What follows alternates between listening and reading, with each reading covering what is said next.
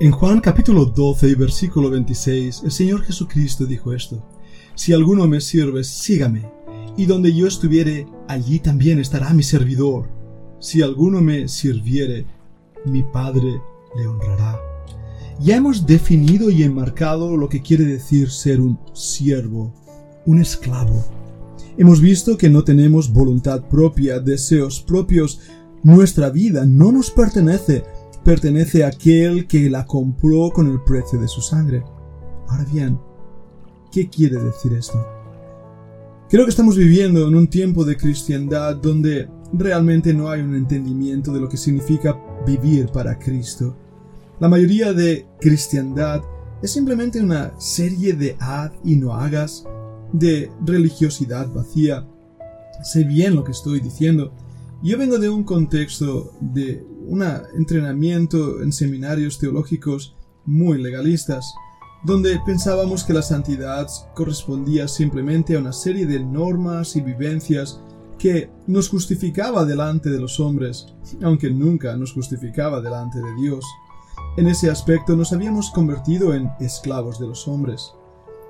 Cuando el esclavo siervo de Éxodo capítulo 21 se acerca a su señor y le dice, estoy feliz aquí, me has dado una familia, una esposa, me has tratado bien, quiero servirte de por vida.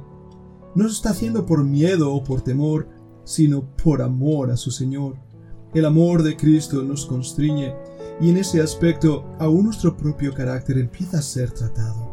Ya no servimos por miedo, porque el perfecto amor echa fuera el temor. Ahora servimos al Señor porque es el gozo de nuestra vida, es lo que nos gusta hacer. Le amamos y queremos hacer todo lo posible para que nuestra vida cuente para la eternidad. Eso transforma nuestro carácter. De hecho, dejamos de ser lo que habíamos sido. El fruto del Espíritu empieza a manifestarse. Una de las características del siervo es la humildad. El Señor nos da el ejemplo de el siervo de siervos, el Señor Jesucristo. Vayamos un momento a Filipenses capítulo 2.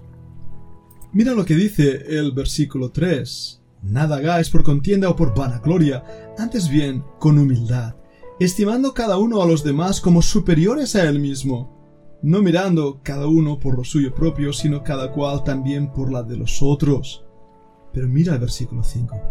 Haya pues en vosotros este sentir que hubo también en Cristo Jesús, el cual siendo en forma de Dios, no estimó el ser igual a Dios como cosa que aferrarse, sino que se despojó de sí mismo tomando forma de esclavo, hecho semejante a los hombres, y estando en la condición de hombre, se humilló a sí mismo, haciéndose obediente hasta la muerte y muerte de cruz.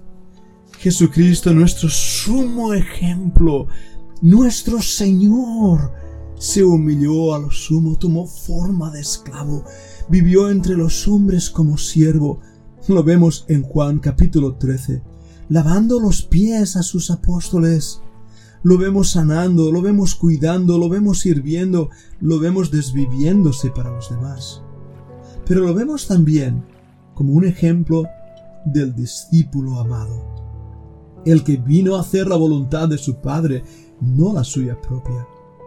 Y en ese aspecto, tenemos que vivir no para nosotros, sino para Dios. Y mirad bien lo que digo, tan siquiera para los hombres, ¿De qué me sirve a mí servir a los hombres y, ser, como dice en Corintios capítulo 13, dar todo lo que soy, mi hacienda, mis bienes, eh, dar de comer a los pobres y, y aún derramar mi propia vida por el prójimo y... Y no tengo amor. ¿Amor hacia quién? ¿Hacia el prójimo? No. La palabra amor ahí es agape, agapao, el amor de Dios. Lo que debe moverme en mi vida es el amor a Dios. Eso es lo que debe ser una pasión en mi corazón.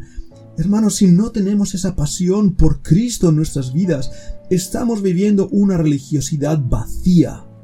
Simplemente no estamos disfrutando de Cristo porque lo único que hacemos es vivir en nuestras propias fuerzas, pensando que adquiriremos no sé qué.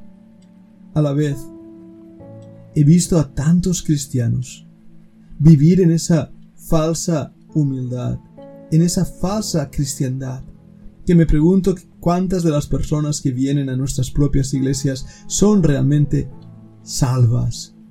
Si Cristo no es el Señor de tu vida, entonces dime quién es. ¿El pecado es lo que te esclaviza? ¿El mundo es lo que te esclaviza?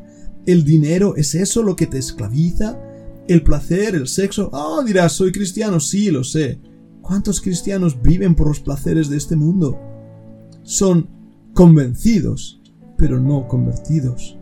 Tenemos que sacudir lo más íntimo de nuestro ser y poner todo en el altar del sacrificio. El siervo no tiene voluntad propia.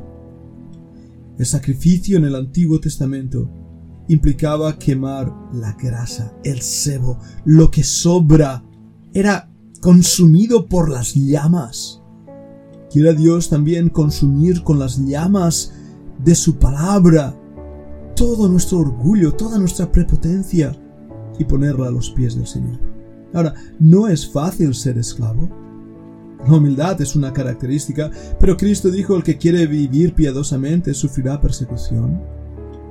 El camino del discípulo no es un camino fácil. La palabra discípulo incluye disciplina, implica trabajos, esfuerzo, horas de sueño, sin poder dormir, sudor, sangre y lágrimas.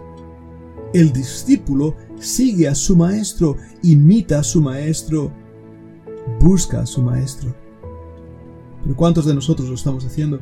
¿O cuántos de nosotros estamos viviendo una vida que realmente honra y glorifica al Señor. Luego decimos, ay Dios mío, Dios mío, ¿por qué no me oyes? ¿Por qué me has abandonado? Bien, el salmista nos da la respuesta. Porque no le sirves. Estás sirviendo a otro Señor que reclamas a Dios y estás sirviendo al mundo. ¿Qué reclamas a Cristo si estás sirviendo al pecado? Si vives para ti, entonces de ti recogerás lo que tú sembrares. Solo aquellos que viven para Dios recogerán abundantemente de Dios, porque está en Dios su deleite. El que me sirve, mi Padre le honrará. Es lo que dijo el Señor Jesucristo. ¿Lo entiendes ahora? Todo depende de a quién sirves. Deja de jugar a ser cristiano. Deja de jugar con el pecado. Deja de jugar con Dios. Sé sincero contigo mismo. Sé sincero con el Señor. Humíllate ante su presencia. Pon todo en el altar del sacrificio y pide a Dios que consuma con el fuego de su santidad tu vida, tu ser, tu todo. Pon tu oído a la puerta de tu Señor y di Señor, quiero que este oído oiga tu voz, oiga tu palabra. Ya no quiero vivir para mí ni para mis placeres. Ya no quiero vivir una religiosidad vacía. Quiero tener contigo una relación personal íntima. Quiero llamarte Adonai, mi Señor. Y quiero de esta manera que mi vida cuente para la eternidad. Si todavía no has hecho esa oración, sí, eres creyente, está bien, muy bien, pero si todavía no has hecho esa oración, hoy te invito a que caigas sobre tus rodillas. Pongas en el Señor tu confianza y tu amor y tu entrega y le digas, Señor, tómame, soy tuyo, soy tu esclavo. Tú me compraste con tu sangre, te pertenezco y a partir de hoy quiero vivir para servirte por la eternidad. Estaré orando por ti. Deseo que Dios te bendiga.